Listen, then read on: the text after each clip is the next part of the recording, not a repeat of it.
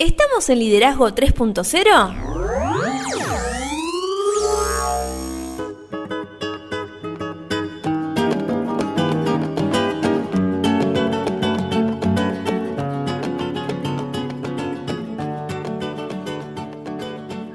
Bienvenidos a Liderazgo 3.0, un espacio en el que hablamos de un tema muy importante y poco trabajado como es el liderazgo. Lo hacemos claramente con el fin de agregarles valor a nuestros oyentes. Ustedes ya saben, nos pueden encontrar en las redes sociales. Estamos en Instagram como liderazgo 3-0 y también en Facebook como 3.0 liderazgo. De todas formas, si nos buscan como liderazgo 3.0 nos van a poder encontrar. Como ustedes ya saben, quienes conformamos este espacio entendemos que el liderazgo es un concepto que cambia vidas. En el primer episodio estuvimos hablando sobre algunos mitos sobre el liderazgo. En este episodio vamos a seguir avanzando en estos conceptos. Mi nombre es Beto S y quien me acompaña es Lorena Gestols. ¿Cómo estás, Lore? Hola Beto, ¿cómo estás? Eh, yo muy bien acá, eh, agradecida de estar compartiendo este, este espacio nuevamente eh, junto a vos y, a la gente que nos está escuchando. La verdad que la semana vimos que tuvimos bastantes oyentes y hubo muchas interacciones en las redes sociales. Sí, por eso súper agradecidos, ¿no? Eh, y bueno, los consejos también que la gente nos hace llegar, aquellas inquietudes también que se le presentan ante esta temática. Eh, y bueno, esperemos que, esto que nosotros estamos realizando hoy les ayude a ellos para, para cambiar su vida. Totalmente, así que si alguien se quiere contactar con nosotros, lo puede hacer directamente en el Instagram. Así es. Bueno, pero vamos a comenzar. A ver, la semana pasada estuvimos hablando de liderazgo, más o menos de qué es un líder, pero bueno, vamos a comenzar hablando de que ese líder, esa persona, es visto como esa persona capaz de incentivar, motivar, ejercer influencia en, el comportamiento o en el modo de pensar de personas, de un equipo, siempre llevando adelante eh, un propósito, ¿no? Un bien común. Pero mm, hablábamos previamente a, este podcast que, los líderes tienen ciertas características. ¿Cuáles son esas? en principio, déjame eh, marcarte, vos decís que los líderes siempre van en busca del bien común. No siempre es así. En el podcast pasado hablábamos sobre uno de los mitos, pero que no debería ser así, pero pasa mucho, que hicimos la diferencia entre motivación y manipulación. Sí. Y más adelante vamos a trabajar sobre lo que son líderes positivos y líderes negativos. Sí.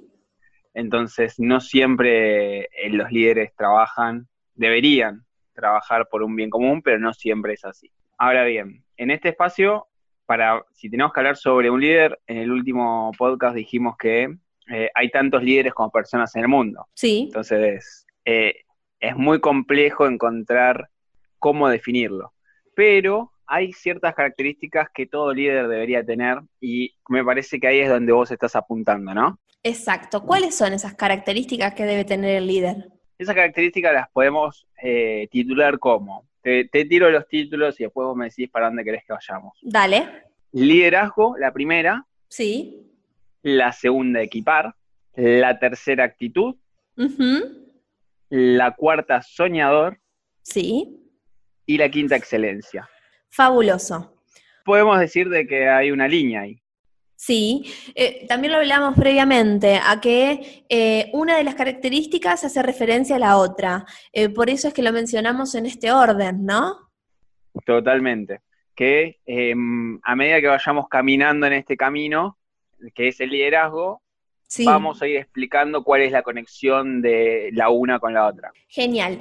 En este momento me quiero detener en la primera. Si comprendemos al liderazgo como la acción que lleva adelante a un líder, ¿qué es un líder? ¿Cómo se crea un líder? Eh, para poder entender la creación de un líder, lo tenemos que dividir en tres, se podría decir, fases. Lo primero que todo líder tiene que entender es eh, el valor del liderazgo. Hay una ley de tope sí. que marca que todo empieza y termina con el liderazgo. Sí. Es decir, cuanto más alto queramos llegar, más necesitaríamos el liderazgo. Básicamente lo que marca el liderazgo es la eficacia eh, que uno puede llegar a tener en, un contexto determinado, por decirlo de alguna manera. Podría ser de que el éxito eh, se puede encontrar al alcance de, cualquier persona, pero que ese éxito está, digamos, eh, proporcional a la capacidad de liderazgo que tiene cada persona. Totalmente de acuerdo. Eh, también hay que entender de que la definición de éxito depende de cada una de las personas. Exacto, totalmente. Eh, acá te hago un ejemplo muy claro en esto. Claramente, toda organización cuando necesita crecer o mejorar, lo que tiene que hacer es mejorar a su líder o poner un líder con mayor capacidad de liderazgo. Claro. El ejemplo que yo te quiero dar es un equipo de fútbol. Cuando entra en una muy mala racha, nadie discute de, de la calidad de los jugadores o futbolistas que tienen el plantel. Lo que hacen simplemente es cambiar al entrenador. Bueno, la semana pasada dimos un ejemplo de esto. ¿Qué pasó en Apple?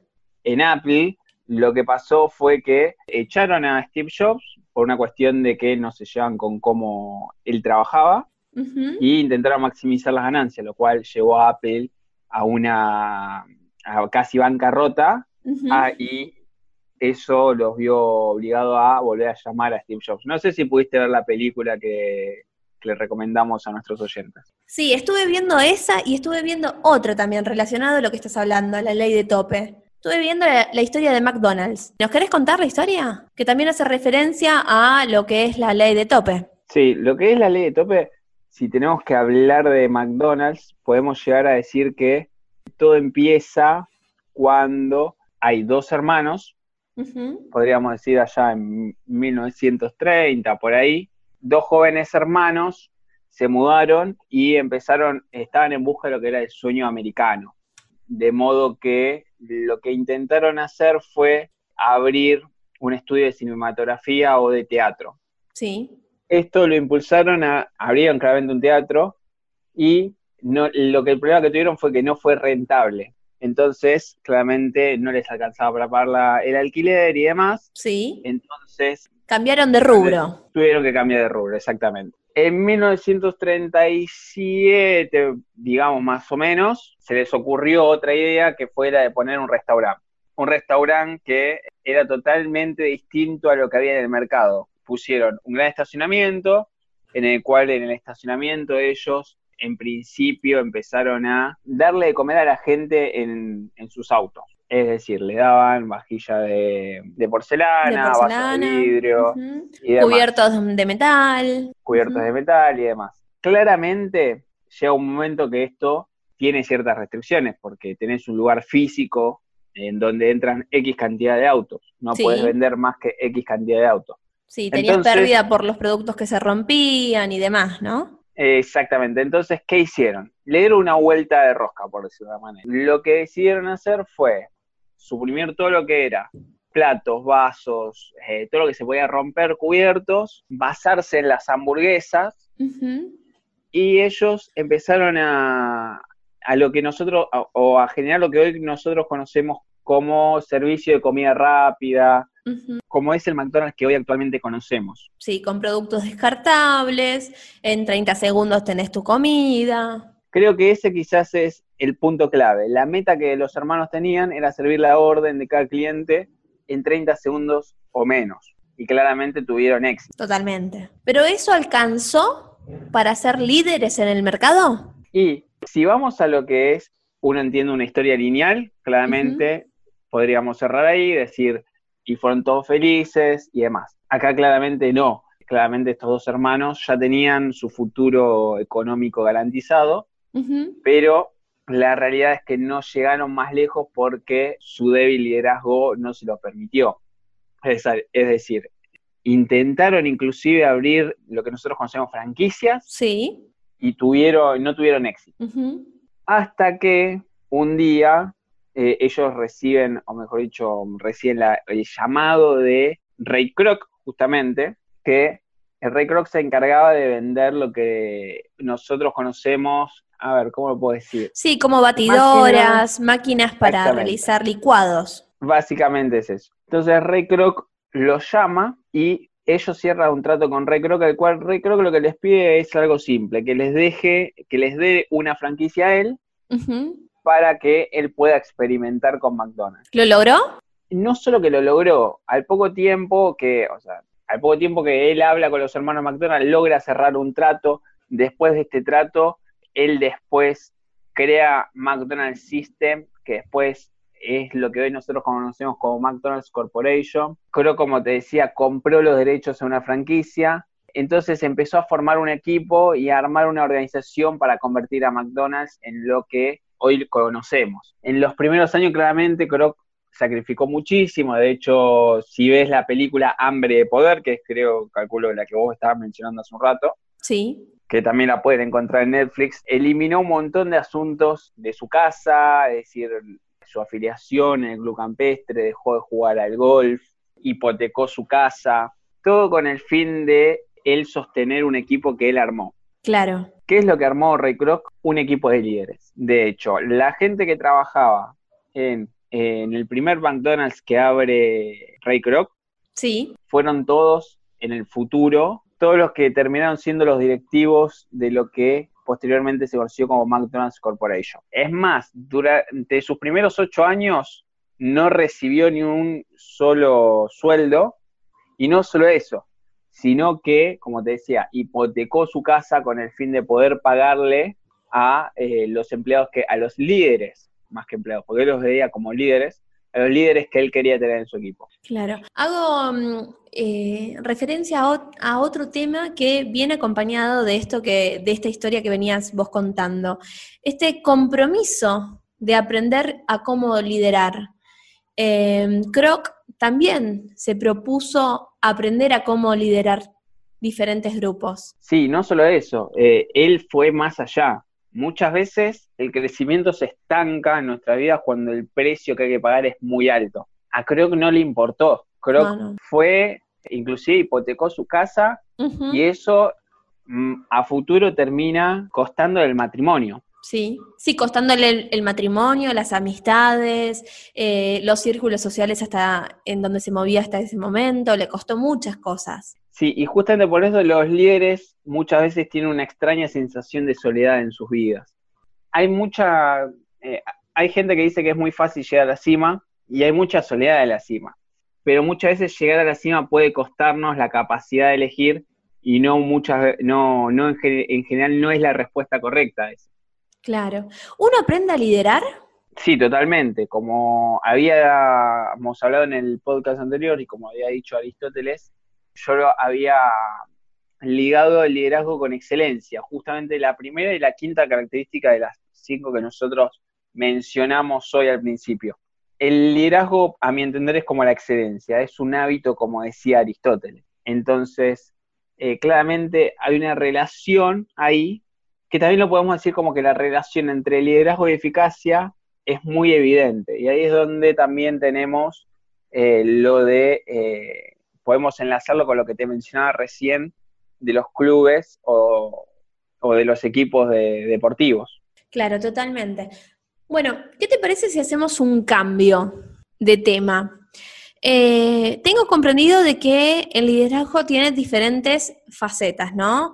Que muchas de ellas son intangibles, en el sentido de, por ejemplo, se necesita experiencia, fuerza, eh, disciplina, eh, tener visión a futuro. Y dentro de esas facetas podemos encontrar la actitud, que vos anteriormente la, la mencionaste como una de las características que tiene que tener el líder.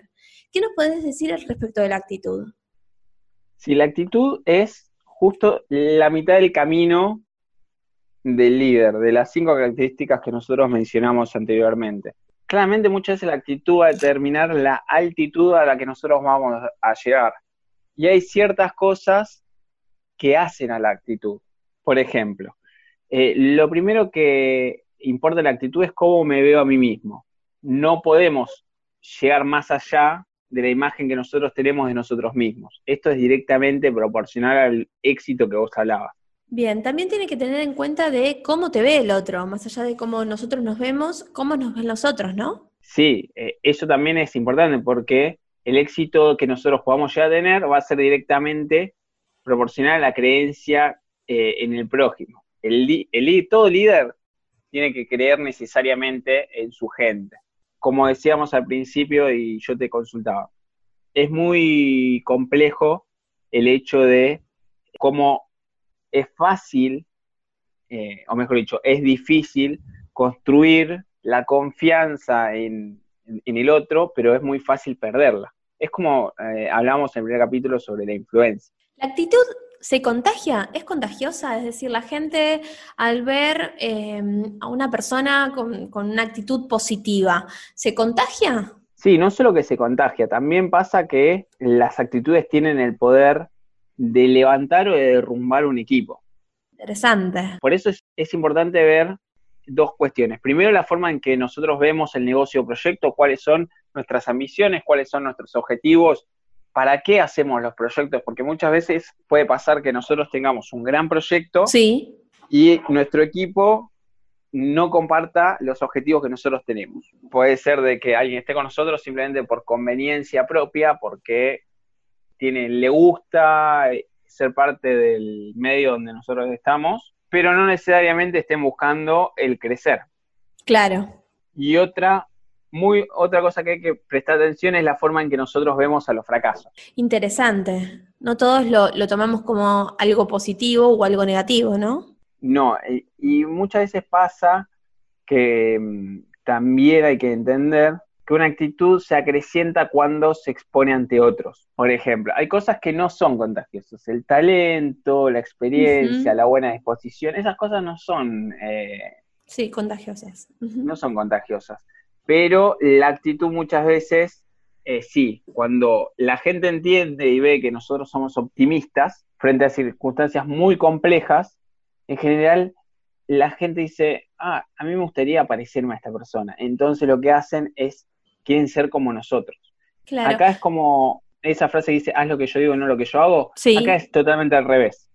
Muchas veces lo que más importa son los hechos más que las palabras. Correcto. También em, he leído que existe una gran tendencia a em, tener malas actitudes y que esas actitudes malas son más contagiosas que las buenas. ¿Esto es así? Sí, totalmente. Las malas actitudes aumentan más rápido que las buenas y eh, esto es, ¿cómo decirlo? Si nosotros queremos ver cuán rápido y fácil se extiende una mala actitud o un mal modo de pensar, simplemente tenemos que, ver cómo en cualquier equipo que nosotros podamos llegar a tener, es más fácil o más contagioso, nos queda más cuando alguien dice, no, esto no es posible, que cuando alguien dice, sí, esto se puede, realicémoslo.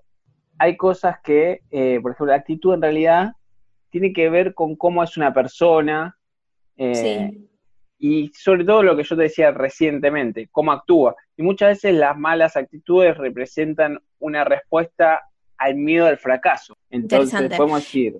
Esas, perdón, esas malas actitudes, ¿se pueden trabajar antes de que arruine todo el proyecto? Y ahí es, tenemos que dividirlo en dos cosas. Por un lado, si nosotros somos el, los líderes y quien tiene una mala actitud es un miembro del equipo, nuestro trabajo como líderes es lo que decíamos al principio, trabajar para que eh, nuestros líderes, eh, nuestros eh, líderes que están en nuestro equipo crezcan a los niveles en los que estamos nosotros.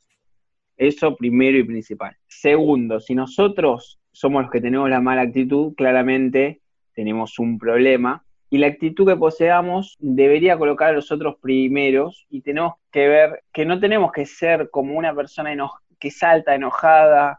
Eh, por ejemplo, hay gente que choca y sale de su auto totalmente enojado a los gritos, preguntando por qué no miras por dónde manejas y después te dice el tuyo es el cuarto o quinto auto que, que choqué hoy. Entonces, si lo miras de afuera es, pero para, si es el cuarto o quinto auto que chocaste hoy, ¿quién maneja más? Claro. Entonces, es también lo que decíamos en el primer capítulo. Es muy complejo lo que hablábamos cuando hablábamos de la Madre Teresa de Calcuta. Eh, a nadie le gusta que nos marquen las cosas que hacemos mal. Totalmente. Entonces yo diría que si nuestra actitud hacia el mundo es excelente, vamos a recibir resultados excelentes. Eh, ahora me surge otra duda con esto a cómo nos ven los demás, ¿no? A que nuestro éxito está directamente proporcional a la, creencia en el prójimo. a veces esa duda que pueda tener un líder al creer en otro, ¿se puede trabajar también? Y todo lo que es eh, liderazgo se puede trabajar. Hay un estudio que se hizo que dice que el éxito se compone de un casi 88% de conocimiento en la gente y un 12% de conocimiento del producto. Entonces, muchas veces depende de la habilidad que nosotros tengamos para tratar con la gente y para ver nuestros errores para poder cambiarlo. De hecho, hay una frase de Ted Roosevelt, que fue presidente de los Estados Unidos, que dijo que el ingrediente más importante en la fórmula del éxito es saber cómo trabajar con la gente. Muy distinto, y acá es donde vemos que no hay una receta para el liderazgo, muy distinto a lo que plantea Steve Jobs, que a él le decía, y trabajo no es llevarme bien con las personas, sino sacar lo mejor de ellos. Entonces, claramente acá vemos cómo podemos ver dos, dos personajes que llegaron claramente a grandes escalas y que son casi antagónicos de alguna manera. En general, la persona que surge dentro de una organización tiene una buena actitud. Cuando uno empieza a trabajar en cualquier lado o entra en cualquier nuevo proyecto, lo hace con ganas. Y las promociones muchas veces no le dan eh, al individuo una actitud destacada, pero sí una actitud destacada resulta eh, en promociones, por decirlo de alguna manera. Entonces podemos decir que no solamente el talento basta, sino que sobre todo la actitud que nosotros le pongamos a cada cosa que realicemos diariamente. Y yo creo que es más importante la actitud que lo que es el talento en sí. Muchas veces la diferencia está en la actitud y en cómo nosotros decidimos llevar adelante nuestros días. Podríamos ir cerrando este podcast diciendo que, hablando de la actitud, que la actitud es la promotora de nuestro verdadero yo. Muchas veces, gracias a la actitud, nosotros ganamos o perdemos lo que nosotros podemos conseguir o perder en nuestras vidas. Fabuloso. Entonces, refiriéndome a esta frase que, que brindaste vos, cerramos también con una frase muy similar de John Maxwell, ¿querés? Dale, perfecto. Eh, no sin antes agradecer a nuestros oyentes, invitarlos a que nos sigan en nuestro canal de Instagram, Liderazgo 3.0. Eh, también estamos en Facebook, 3.0 Liderazgo. Claramente hoy intentamos responder a todos. La gente quería que hablemos de qué es un líder, intentar hablar de qué es eh, la actitud. Creo que logramos tocar un poco los dos conceptos, pero hay muchísimo más de qué hablar. Bien, y nos vamos con esta frase que dice, nuestra actitud es la fuerza principal que determina si triunfamos o fracasamos.